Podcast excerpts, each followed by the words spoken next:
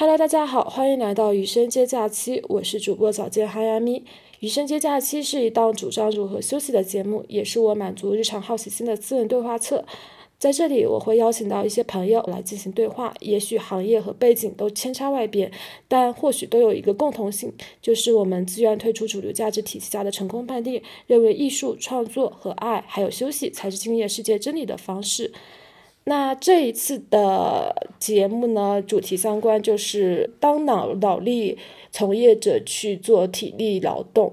邀请到的嘉宾是之前的豆瓣有灵，敲鱼也是播客泛泛主泛泛之交的主播。那我们请敲鱼做个自我介绍吧。Hello，大家好，我是敲鱼。呃，我的我现在居住在美国的中西部。那我的本职工作呢，是一位。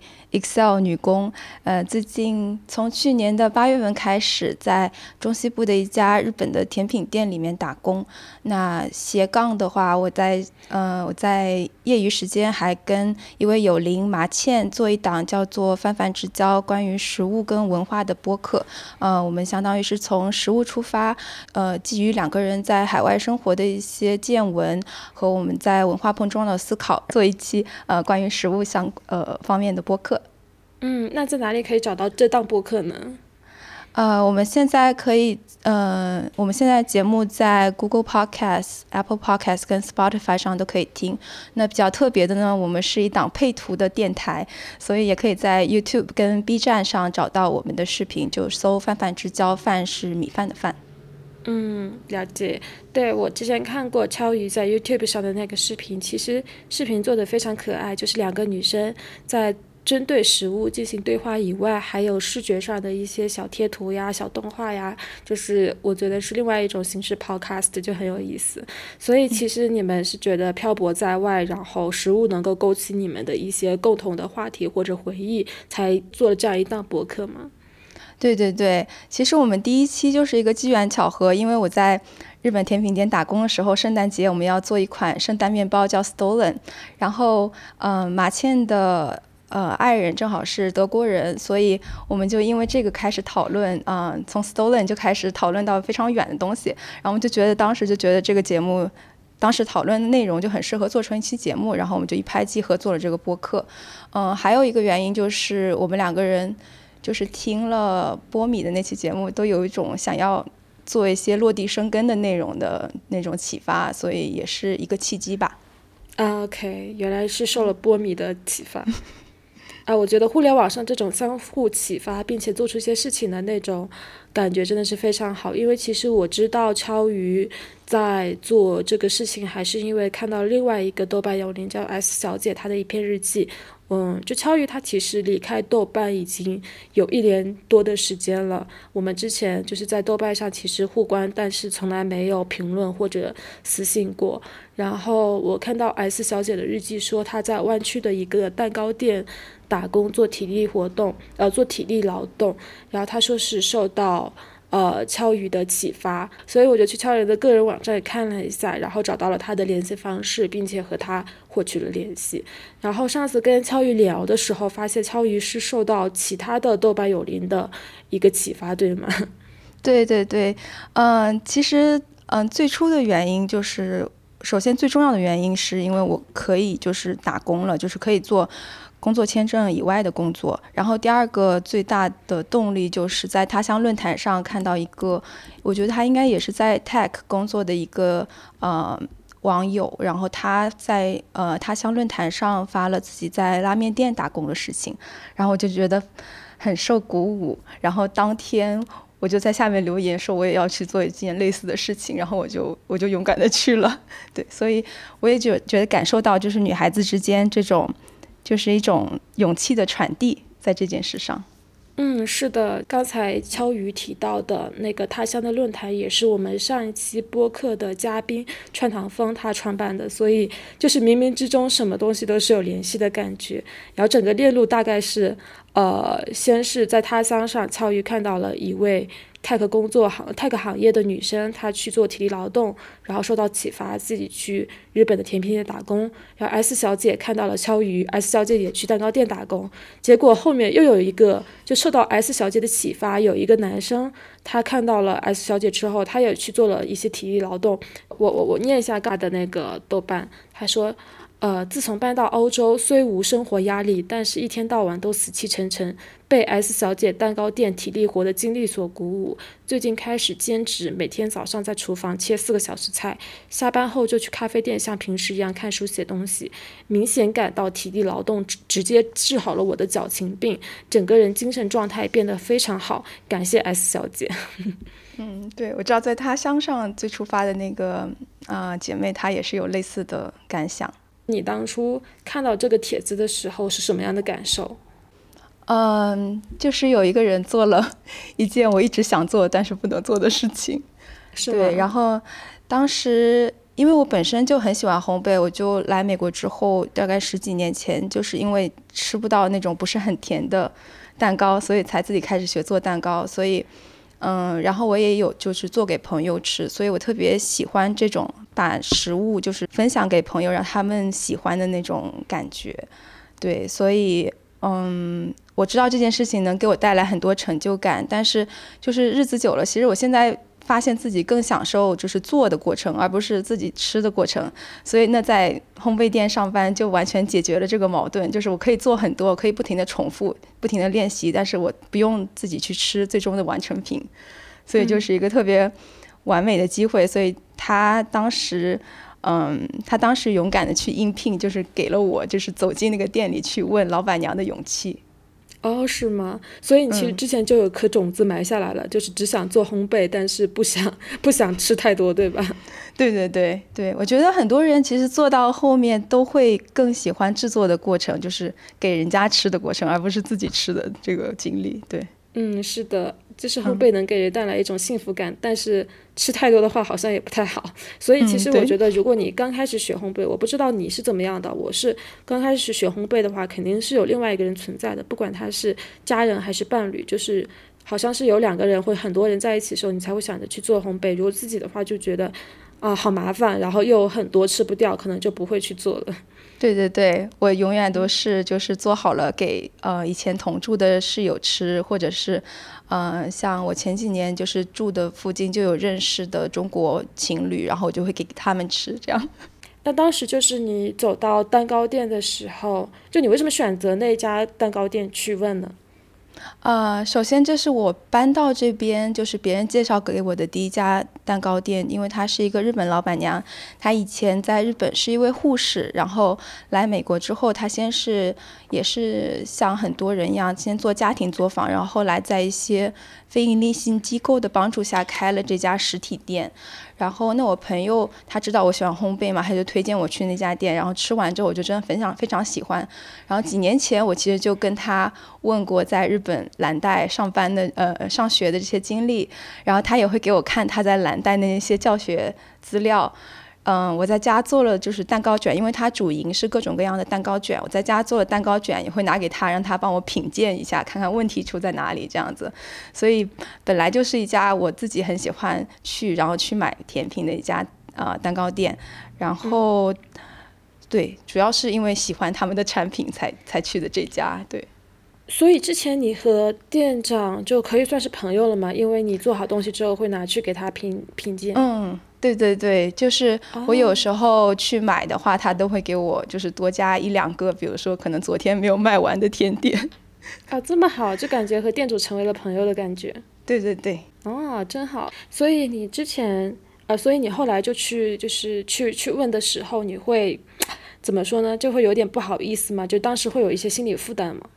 对我当时就是因为怕被拒绝，我去的时候，我先买了几个甜点，然后那天去的时候非常凑巧，嗯，就是店里人特别多，它其实一个非常小的厨房，平时可能就嗯老板娘，然后一个常驻的日本阿姨，她会做一些简餐，然后一个 cashier，一个收银员这样子，但是那天去整个厨房就小厨房里面站了五六个人，然后我就慌了，我说这还需要人吗？但是我买完之后，老板娘。就照例给了我多多给了我一个草莓泡芙那天，然后我就心想，中国人来都来了，就鼓起勇气 问一下，我说我你们最近还缺人吗？然后那天就非常戏剧化的，他就说，I'm so glad you asked。他说幸好你问了，就是当天在的那个一个白人小哥，他正好第二个星期就要去韩国实习，所以他们正好缺一个收银员。然后我就那天买完，然后他就说你下个星期就带着你的那个呃文件就直接可以过来，可以开始上班这样子。哇哦，所以都没有经历过任何的培训，直接就过来就上班吗？对对对，嗯，因为刚开始只是收银员嘛，然后我觉得这几年，嗯，美国的一些餐厅啊或者零售都还是挺缺人的，就是就是人员的流动还挺大的，所以我觉得他当时可能正好正愁找不到人。啊，嗯，所以一开始你做的是收银员，然后后面你做的是其他的东西吗？嗯，对，我刚开始只做收银员，然后后来才开始每个周五晚上下班就本职工作下班，然后我去会去做甜点这样子。啊，所以一开始是收银员，后来就变成了甜点师，可以这么理解吗？嗯，学徒，学徒，不敢说师。那你呃，收银员做了多久啊？呃，收银员就是一直有在做，就是我周末就是只做收银，然后做 server，要送菜，然后点餐都是我们做。嗯，然后周五的话晚上我会做甜点这样子。所以其实你整个周末，整个周末的时间都是在这里这个蛋糕店打工吗？嗯，对。但是其实其实周末的营业时间不是很长，就是早上十一点到下午三点，所以我们一般会早到一个小时。嗯，早到的时候就是先扫地、擦桌子，然后洗各种模具。就是老板娘早上那个面包都是新鲜做的，然后要把面包的模具都洗干净。嗯，然后就各种打下手，然后准备到十一点开店，然后十一点到三点开完店之后，嗯，一般最后半个小时所有人一起收尾。所以你周五下班之后第一天上班是什么样的一个场景和感受呢？嗯。第一周上班，我是只做那个前台跟收银这些东西，所以我记得我第一周上班，因为我平时上班都是坐着的嘛，我就感觉从来没有连续站着这么久。我第一天，呃，第一个周末上完班，周日下午下班之后，我就躺在沙发上，我真的什么都做不了，就整个人葛优躺躺着，我就是我，对对，就是完全没有力气。但是我觉得人。对体力上的适应真的非常快，就是我到了第二、第三个星期，基本上就是下班我还可以再继续干自己的事情。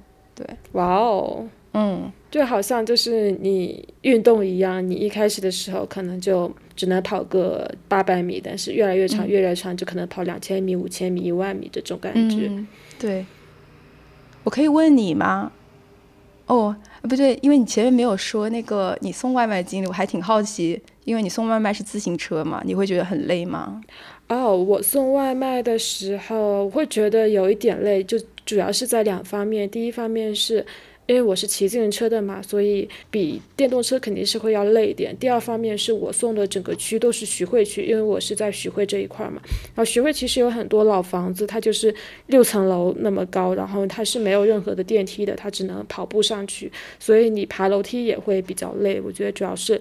这方这两方面，而且你作为一个新手，你作为一个新新手的骑手的话，其实你对路况不是那么的了解，所以有时候经常会走错路，走错路之后你又要折回来，然后它的那个软件上的那个时间就一直在倒计时嘛，就说你还剩多少多少时间到达，或是给你一个很明显的这样提示，说你快超时了，你就会很着急。但是后来就好一点的是。我就觉得不要他接太多单，它就是平台会给你在过程中派很多的单，并且告诉你说这是，呃择优为你派单的，就给你一种这是我赏赐你的，你赶紧接单的那种感觉。然后第二方面是他会提醒你说，如果你拒单拒太多的话，他就会以后给你派的单就会变差，或者是反正就是。会给你一些不太好的东西，就一方面就软就软硬皆施吧，就想让你去接这个单。所以一开始的时候，我看到那些提示，我就会很心慌，就狂接单。然后我的自行车上其实没有任何可以放那个可以放那个东西，就可以放那个外卖的东西，所以其实我就是挂在车把两边。然后有时候有的人他买水果和蔬菜的时候，他可能是八十八元起送，所以他其实买的东西有非常多，就是八十八块钱四大袋。然后在那个车上就必须你是四袋，你知道吗？就如果你送来只剩三袋的话，它就会倾斜。对，因为它是两边平衡的那种，然后重量也比较大。对，所以嗯。我觉得送外卖这个东西的话，确实，嗯，还蛮有意思的吧。如果你是骑自行车去体验的话，嗯嗯，但是听起来感觉体力上会消耗更大的样子。对，但是你因为是一个兼职的骑手，不是全职骑手，所以你可以选择你的时间段。啊，有时候我就不会那么多。对，所以当时你就是也是第一周的时候非常累，后面就习惯了，是吗？嗯，对，相当于我觉得我现在就是，我觉得我在兼职，相当于是一个维持体重，就是我不用再去健身房了，我就是靠这个在在运动。对，你让我想到一个梗，就是说都市里的人是怎么去运动，就就是他们会打个车，然后去健身房做动感单单车，就很有意思。就他们平时不会运动，但是把去健身房这个事情。当做是一种特地的运动，但其实你在生活中也可以穿插很多这种就是体力的劳动，对吧？对对，我觉得很多人，应该大部分人现在就是听节目的人，应该大部分都是就是坐在那边做脑力劳动的人。但是，如果我们的工作本身能结合一些体力劳动方面，其实根本再不需要再抽空去做健身。我觉得。哦，其实是的，因为健身本质也是人的。呃，物理上四肢就动起来嘛，对吧？嗯，那你就是在做收银的时候是，呃，是怎么样一个流程啊？就是别人点单，然后你去收银，然后再把人家点的东西送到他面前，这样吗？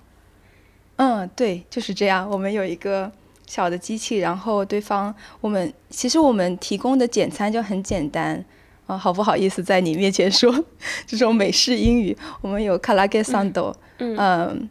卡祖桑豆，然后卡拉给跟 onigiri 的那种 combo，然后所有东西要么有 miso soup，要么有那个一个沙拉这样子，所以我们只有就是。简餐就这三种类别，所以，嗯，大家如果点餐的话，就呃选其中一个。然后很多人就是买蛋糕的话，就是我会给他全部介绍一遍，因为我每天，嗯，卖的蛋糕种类都不太一样，所以我要挨个介绍。然后对方可能就会挑他们喜欢的，然后再再给他们装好，然后就直接收银刷卡就 OK 了。对。哦，那在这过程中，嗯，你会和顾客有一些交流吗？会，但是我刚开始就觉得这种工作肯定有特别多这种交流机会，但是现实中是，如果你很忙的话，你其实没有跟顾客有什么机会，你心里会想，你赶紧 付钱就走下一个人，对啊，这样。但是如果人少的话，我就会就会经常跟顾客聊。我印象很深刻，就是有一个阿姨就进来，然后她就每次都会买很多，然后她有次就说。啊，我好希望我我也可以结结一次婚，这样我在婚礼上就可以订你们各种各样的蛋糕，然后每种都吃到。然后我就说，嗯，不结婚也可以吃甜品啊。然后他就笑得很开心。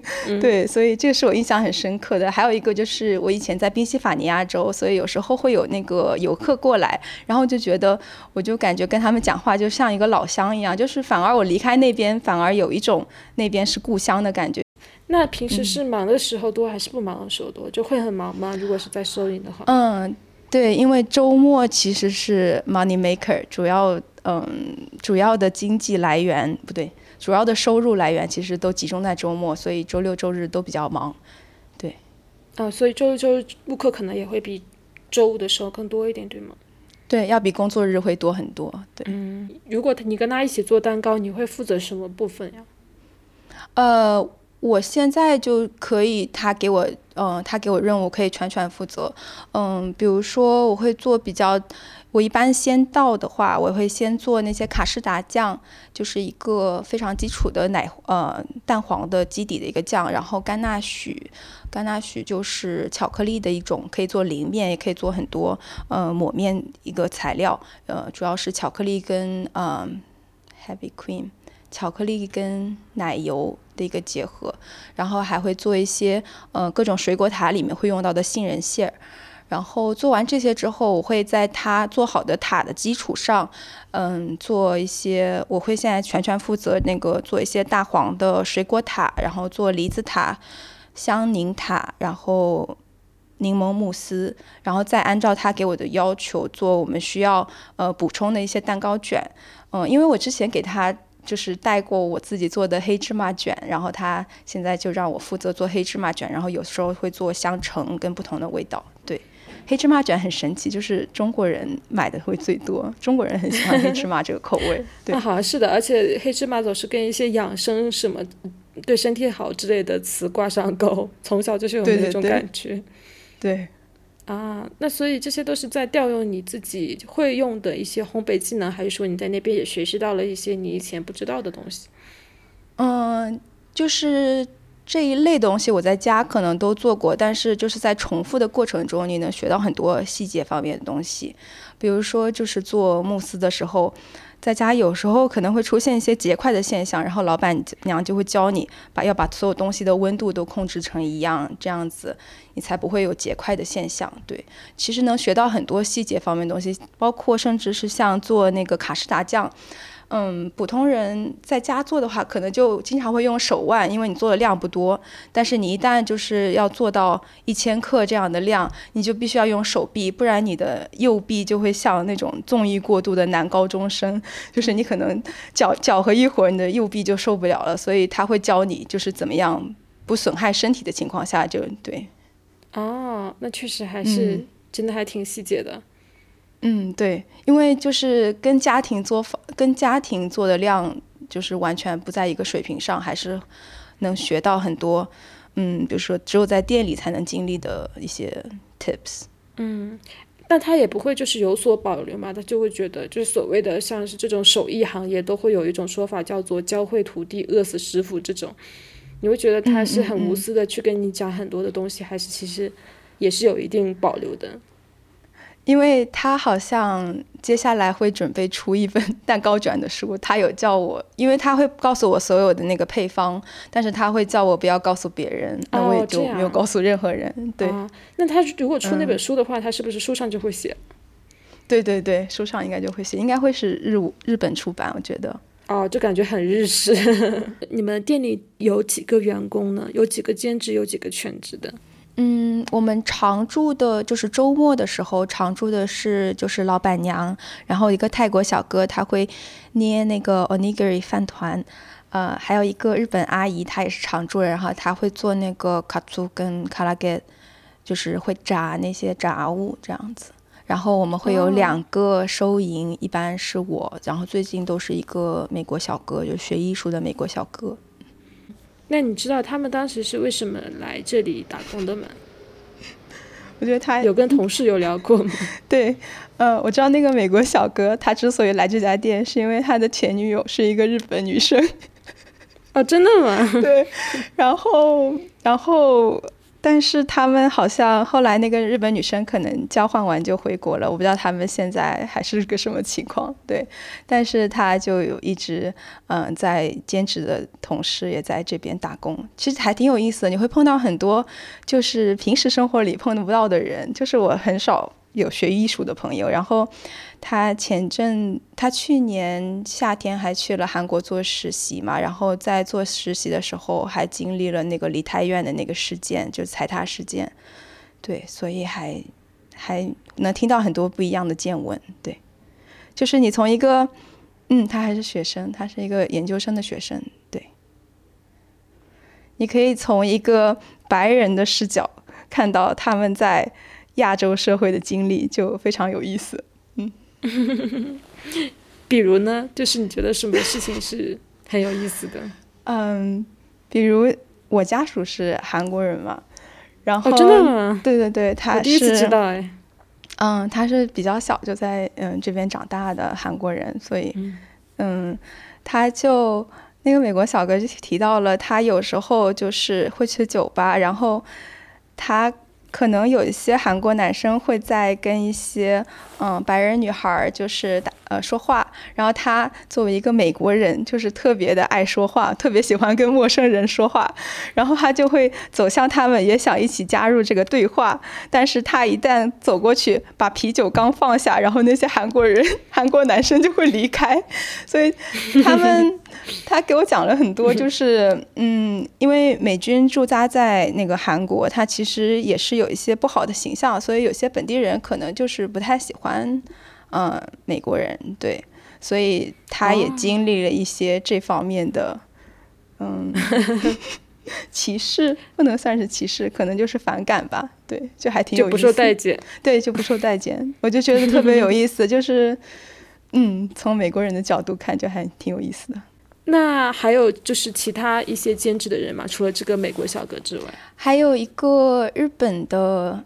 应该跟我差不多同龄的女生，然后她是跟丈夫一起啊过来，然后在她之前，哦这样会不会说太多人家个人信息？但是她呃相当于是一个陪读的姓氏过来，然后在这边嗯在读在上英语的课，然后她以前周末也会在这边做收银，然后送餐的工作，对，也非常有意思。我会跟大家聊那些。因为我其实不太看得懂中文的漫才，但是我就会跟他聊漫才啊什么的。啊，就日本漫才是吗？对对对。哦，那还挺有意思的，因为漫才它是需要很多本土的一些文化和梗。嗯，对对。嗯，你就觉得什么？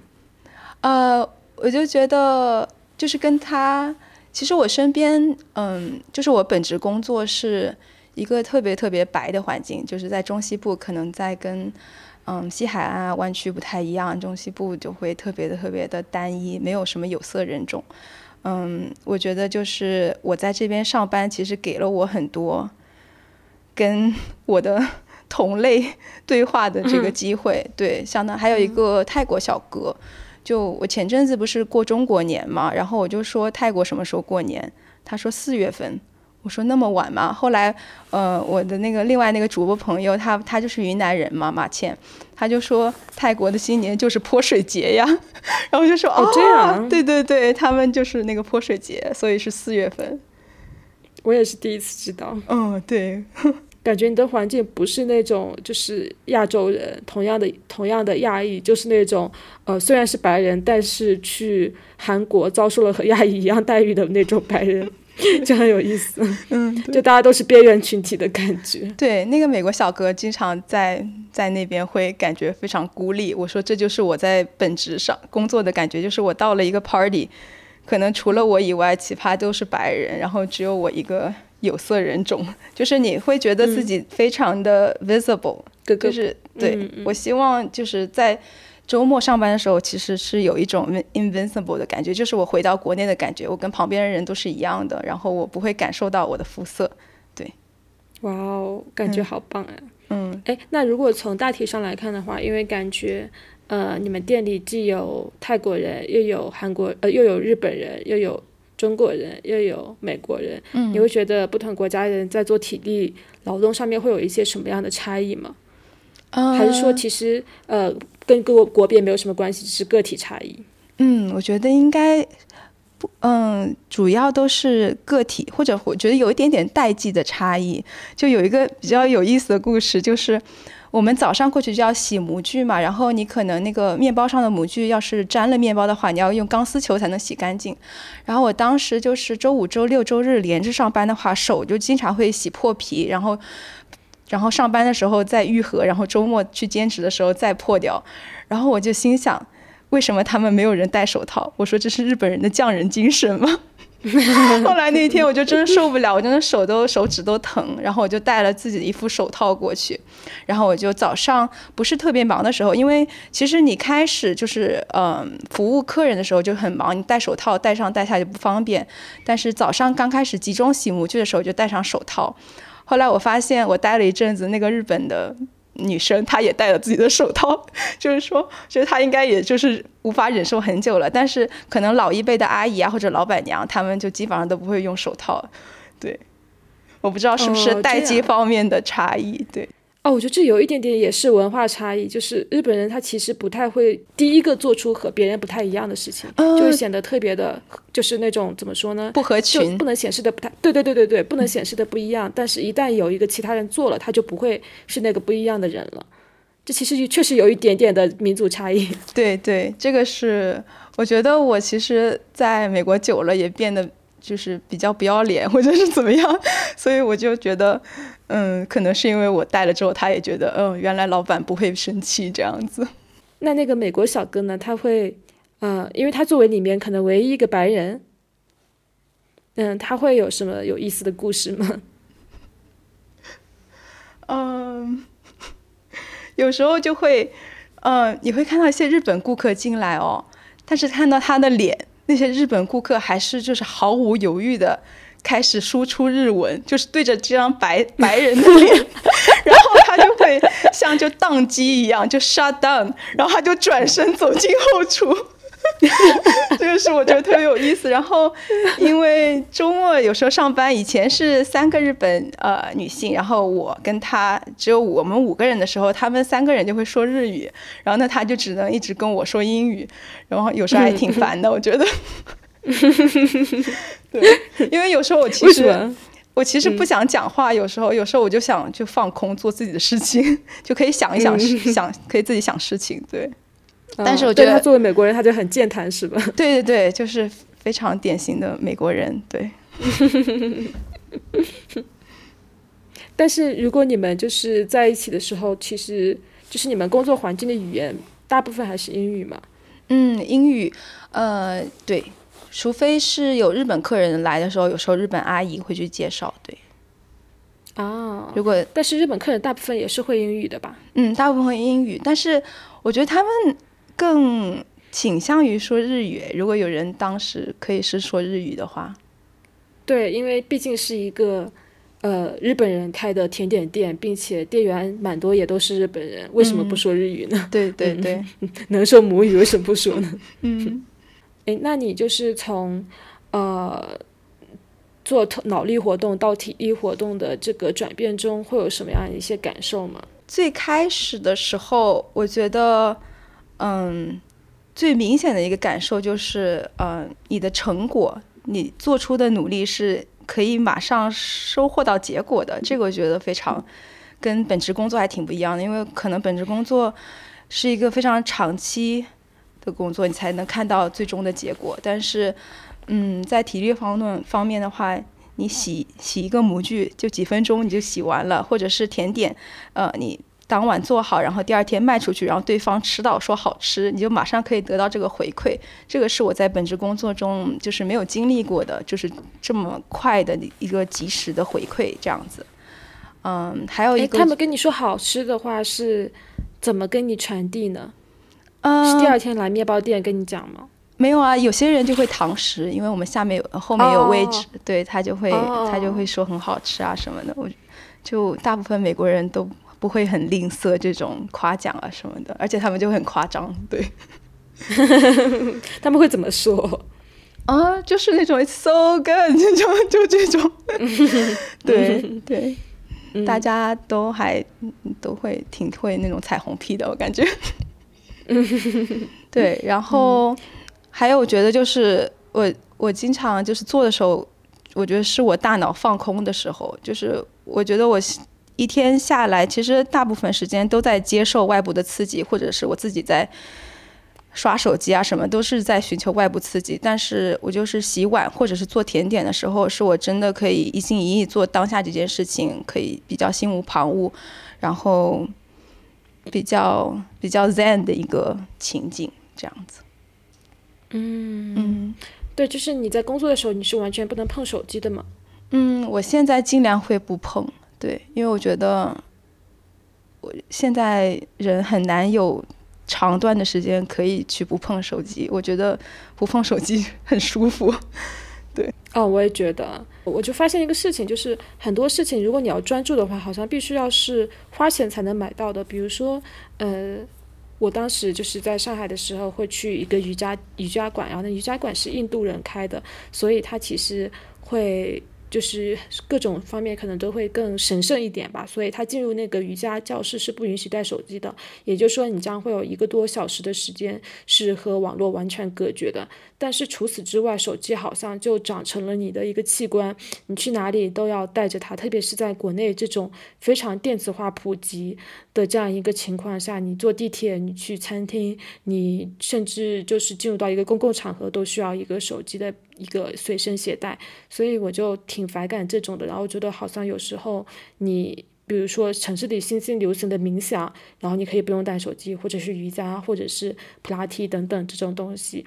但是，就是你你刚才的说法会让我感觉，其实你呃，如果想要沉浸式去做一个事情，完全离开手机，不仅可以不花钱，还能赚到钱那种感觉。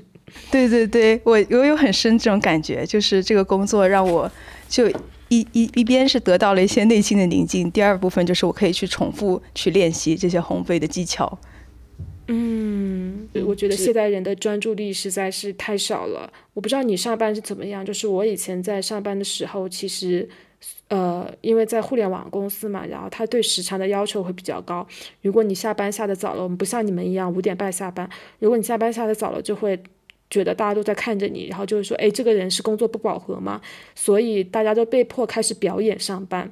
就是我有可能这个活我可以一个小时做完，但我就是会延迟到三个小时，因为这样的话可以就是把我的工作时长给拖长嘛。嗯，所以，呃。这就会导致说，其实你在上班工作的时候，很多时间你是在所谓的摸鱼，就是不是在做工作，可能是在浏览一些其他的乱七八糟的新闻资讯，或者是跟朋友聊天等等。就是这有时候好像也不是自己想要去摸鱼，只是说，嗯，这个这个工作的关系，这个工作的性质以及旁边的一些环境氛围，让你不得不去摸鱼，但是。像你刚刚说的，我就觉得是特别在专注的、真正的沉沉浸的在做一个事情。因为你在做体力劳动，是不是就没怎么就没办法摸鱼？因为，对，你的手都在忙啊。对啊，对啊，对啊，对啊，就你不把这个酱搅拌好，那你可能就下不了班，你就一直要时时刻刻就在搅拌它那种。嗯，对，我觉得就是兼职，我明显能感受到这种团队有一个呃共同的目标，然后大家都在努力的去完成它。对，这个在本职工作中，就是本职工作也会有这种无实物表演嘛。但是在兼职的时候，你特别能感受到大家齐心齐心把想把这件事情及时完成，然后可以下班那种感觉。而且体力劳动好像也表演不了，就是 如果你是要用手臂去 去搅拌的话，你也没法用手指头去搅拌，对吧？你手指头根本就搅拌不了，对吧？你就没法偷懒。嗯，笑死我了。对，体力劳动没有办法表演。对啊，没有办法摸鱼啊，摸不了鱼。嗯，对。你刚刚说的第三点什么？呃，还有一个就是，嗯，就是 Zoom 时代之后，我觉得面对面交流让我觉得非常非常的开心。啊，对，哇，这个点好棒哦。嗯，因为我原本以为我是一个偏内向的人，但是做了这份工作之后，我觉得我变得越来越厚脸皮，就是相当于把这份厚脸皮，就是可以跟陌生人随意开始搭话这件事情，我开始把它带进了本职工作。我原先是我不怕那种当面开会，但是我特别怕在电话里面跟别人说话。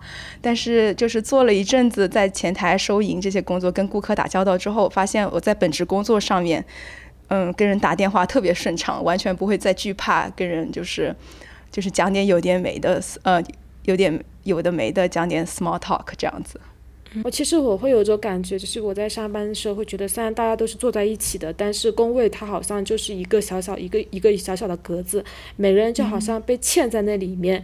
然后你其实看起来是可以移动，但其实是非常的呃静止和固定的那种感觉。但是蛋糕房就会，嗯，怎么说呢？就是。真的是五六个人在一个共同的空间里面去做一个事情，那种感觉和工位是不太一样的。嗯，对对，是不太一样。而且就是闲下来，大家什么都可以聊。就是在工作上面，有时候你讲闲话讲太多，你会是有一份顾虑的。对，是的，是的。嗯，对，因为它毕竟还是一个很严肃的一个非常 professional 的一个场景。你讲太多，好像要么觉得暴露了自己什么东西，或者觉得，嗯，可能有一定的威胁，就是不敢，不敢放，把自己放得太开那那种。嗯，对对，而且我觉得在疫情之后，我特别需要跟人交流的这种机会，这个也算是满足了一些这这方面的机会。对，所以听起来你们兼职的时候，就是店员之间的关系还是挺好的。嗯，对，还挺好的，就是我们私下也会发短信啊什么的。哦，真的吗？嗯，而且会在店里会有常客，就是有些人每个周六或者是周日他都会固定出现，相当于跟这些顾客也会有一些关系，对。哦，然后大家都会把狗带进来，然后大家可以摸狗、撸狗。啊，好好可爱啊！嗯，对。还挺有意思的，你会你会很了解这些顾客，就是有些顾客他可能什么时候一段时间没出门，呃，没过来，你就发现他也可能就是回日本探亲啦，这样子就会跟就会很了解这些陌生人的生活，非常有意思。嗯嗯，而且会不会就是我觉得有个很理想的场景，可能他常客过来，他都不用开口，你知道你就知道他的一些喜好，比如说放多少糖，或者他需要点什么东西，你就会先问他是不是要点这个，然后会给常客一种。呃，宾至如归是这种说法吗？对，就是有一种非常亲切的感觉。对，就是很熟悉的，嗯，朋友的感觉。就是你进来，你知道哪哪几样东西今天有卖东西，他会喜欢，然后你一推荐，他就说哦，给我来一个，这种感觉就很好。嗯，嗯而且就是在日本的居酒屋里面，其实有一个很常见的说法是叫常连吗？反正呃，日语里面的意思就是指常客，它就是专门指的是因为经常到一个店里，所以和店主成为了朋友的一种顾客，并且这个顾客也会和其他常来的顾客成为朋友。因为日本的很多店，它其实是会开很多很多年。所以他们就是他们也会比较的固定，他们社会不会像中国一样这么的流动性那么大，也不会可能像美国移民社会一样是一个呃比较多元的一个地方。他们就是可能会很长期的在一个固定的地方，并且就是那种小店就是一开就开很久，所以会有很多这样的常客跟顾客跟身边呃跟跟那个跟老板，然后跟身边的。那些同样过来的顾客成为朋友，然后他们同时还会有一些小小的 benefit，就是福利，比如说像是，呃，可能会解锁隐藏菜单，就比如说有一些菜单不是对外的，可能是店主才知道的，然后常客过来之后也能吃到那些隐藏菜单，或者新品上新的时候就可以优先去尝试。我不知道你们会不会就对常客有一些什么样的隐藏福利，作为一个日式的小烘焙馆。呃，我们也有，就有一对日本跟法国的情侣，然后那个法国的呃男士就每次都会很想吃我老板的某一块款三明治，就是我们卖过一小段时间，但是后来太忙了，所以就取消了。但是他就会提前打电话，然后我老板就会给他做好，然后等他来了再拿给他这样子。哇，但是只有他，常客福利，这，对对对，常客福利。哦，那那那个三明治的材料其实你们都是有的，对吗？只是它的制作工艺会复杂一点。嗯，对，其实就是日本那种便利店还挺常见的，有那种嗯一片一片的鸡蛋，然后有生菜，然后有两种不同的那个火腿，就是那种特别常见，但是在可能中西部还挺难吃到。哦，是吗？嗯，对。你有跟常客成为朋友的吗？呃，就是没有私下会联系，但是来了就会聊聊近况的那种会有。哦，那还挺好的。哎，你觉得为什么就是你的同事们其实年纪、背景、国别还有环境、生活环境可能都差的非常多，但是大家还是能够成为朋友呢？你觉得是为什么？我觉得第一个是相处的时间多了，就是第二个就是嗯。我觉得大家在一起就是为同一个目标努力，这种是真的很有团结感的一件事情，然后就会把人凝聚在一起。而且就是我觉得打工的时候，有时候闲暇的时候大家会聊天，就是互相了解各自的国家的文化啊之类的，也会促进一个了解吧。我觉得很多人可能对中国并没有那么了解，然后我觉得我能给他们一个，嗯。能给他们看到一个切面、一个样本吧，觉得这个是能促进双方关系的一个过程。嗯嗯，而且还会不会有一点，我在想会不会有一点，就是你在本职工作里面，其实要面对的人际关系是非常复杂的，有上级、下级、同级、不同部门，就是你的人际关系其实没有那么简单。但是在蛋糕店里面的话，因为你只是做体力劳动，你们的目标只是把一个蛋糕、把一个三明治生产出来，所以它其实没有那么多复杂的一些关系需要处理，也没有那么多就是奇奇怪怪或者杂七杂八的一些利益纠纷等等。嗯，对，有道理，我觉得有吗？是的，因为平时上班，对，平时上班很多人你并不想跟他做朋友，就是因为哦上班上的一些交集，对，啊，对，是的，就是不是有个说法嘛，就是同事，同事没法成为朋友。嗯，对，因为有太多利益方面的牵扯了，是的，是的，是的。嗯，我觉得你刚刚说的那点还挺重要的，就是在后疫情时代，其实我们非常需要这种长时间的人和人之间的那种交流和相处。嗯，我有时候觉得，就比如说参加一些线下活动，因为现在就是国内也放开了嘛，你参加一些线线下的活动，然后认识一些人，和他们发生一些短暂的交流，然后之后可能就再也见不到面了，或者可能只能通过互联网上面的朋友圈的点赞之类的来相处。就这个其实我觉得不算是人和人之间相处，人和人相人和人之间相处，它可能就是一个需要非常长期的，然后你们呃在一个很稳定的语境里面去产生一些日常的或者非日常的一些交流相处。这样才会产生羁绊吧，就是你很难说见一面你就和这个人发生了什么电光火石的那种。嗯，对，我觉得很多，嗯，稍微深一点的对话，必须是在这个长期相处的基础上才可以发生的。嗯嗯嗯，是的，而且组成你们友谊的部分不是那种非常 deep talk 的那种深入的交流，可能有时候只是日常你们一起呃吃的某一个东西，或者蛋糕打碎了，嗯、或者是呃今天天气很好等等。我觉得友情的建构。呃，不是那种完全是那种抽象的理论，比如说我们天天聊女权、聊人权、聊一些环境保护这些东西，它其实很多是由一些很日常的、很细碎的、很接地气的部分组成的。对，这就是。嗯、说的好好，是的，因为我自己会有很大的一个感受，就是如果你是通过一些活动或者是在网上认识一些朋友，可能你们一开始是因为抽象的理论，呃，就是所谓的三观相符，所以聚集在一起或成为朋友。但是其实这样的一个友情是非常的束之高阁，就是在天空中的，嗯，它其实没有那么落地。就你真正的不管是跟爱人相处还是跟朋友相处，都需要一些非常具体而微的细节，就有点像是之前说的，就是过一种具体的生活，然后认识具体的人类，它是有非常多的一些日常的碎片聚集而而成的。对，没错。嗯，哎，你知道 S 小姐因为你去湾区的蛋糕房打工这件事情吗？我知道，因为我们去湾区的时候面基了。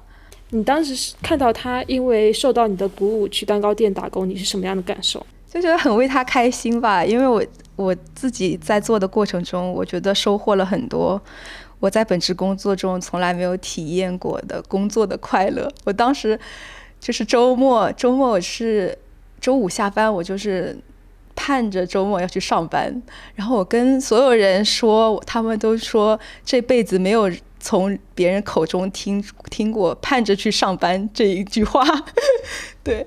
我到现在其实还有这种感觉，就比如说周一嘛，现在周一，嗯，我其实很期待这个周五再去做甜品，感觉像是像是在过一种避面人生，就是我每个星期五下班就会把电脑跟自己上班的包放在车的后备箱，然后我再背上我的，嗯。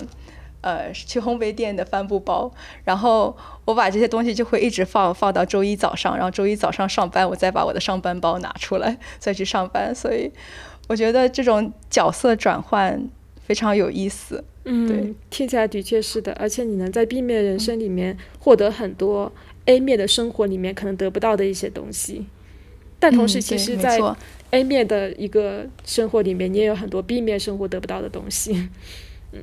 对，没错，比如说可以坐着上班。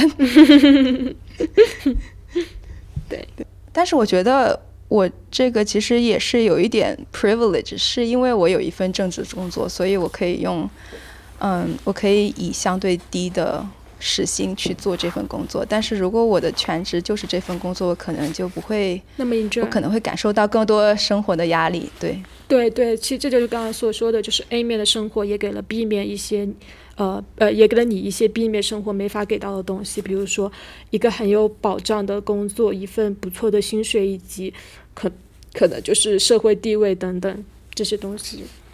我觉得其实大家可以在业余的时候，如果你对本职工作感到非常的厌烦，或者是，呃，就是觉得生活很空虚、很很没有什么实感的话，其实都是可以去尝试一下体力劳动的。体力劳动一方面，我觉得它是一个反馈很快的东西，就像乔宇刚才所说的一样，就是你能很快的得到一些反馈，并且意识到自己在做的这个事情能够给别人带来什么样的价值。就像我当时在做那个，呃，在做那个。叫什么来着？在做快递的，在做外卖的时候，那个时候其实是突然某个就是十一十二月份中的时候，然后突然放开嘛，所以很多人都阳了，那整个城市就陷入到了一个停滞的状态，就止步不前了。然后很多的一些交通业或者是快递业都已经瘫痪了。所以当时我去做这个事情的时候，很多人阳了，在家里。他是吃不到饭的，那我把一个份饭从饭店递到他家里的时候，他就因为这一个，呃，因为我的一个劳动，所以可以吃上饭。我觉得它就是一个很直观的一个事情。嗯，对，你可以体会到非常，嗯，直接的这种有价值的工作的感觉。对，是的，对，可以多多尝试一下。嗯，对，而且我觉得就是做兼职其实是一个。很多人他可能觉得自己要攒到多少钱才能去实现梦想。我觉得就是，嗯，像我自己的工资肯定是不够我去报一个这种专业的厨师的学校去学烹饪，去学这个，嗯，去学烘焙的。但是我相当于用兼职间接的实现了我自己的一小部分梦想，就是。我可能原先可能要去一个很贵的呃烘焙学校报名，然后再在一个甜品店实习。那我其实通过兼职，我已经间接的达到了我这个目的。我就是想在一家甜品店，甜品店去尝试一下做甜品是什么感觉。嗯，感觉就是把自己的兴趣爱好和兼职的工作结合在一起，所以就是也会很期待每周末能够去兼职的这一个时间。嗯，对，好，那我们本期节目就先到这里。非常感谢俏玉来做客我们的播客。如果大家对饮食文化、对于俏鱼感兴趣的话，也可以去订阅他的呃 podcast，就是叫做“饭饭之交”。然后“饭”是米饭的“饭”，呃，“交”的话是交往的“交”。到时候我也会把这个播客写到 show notes 里面去。好呀，那我们就谢谢俏鱼，谢谢俏鱼。嗯，谢谢早见。好，拜拜。嗯，拜拜。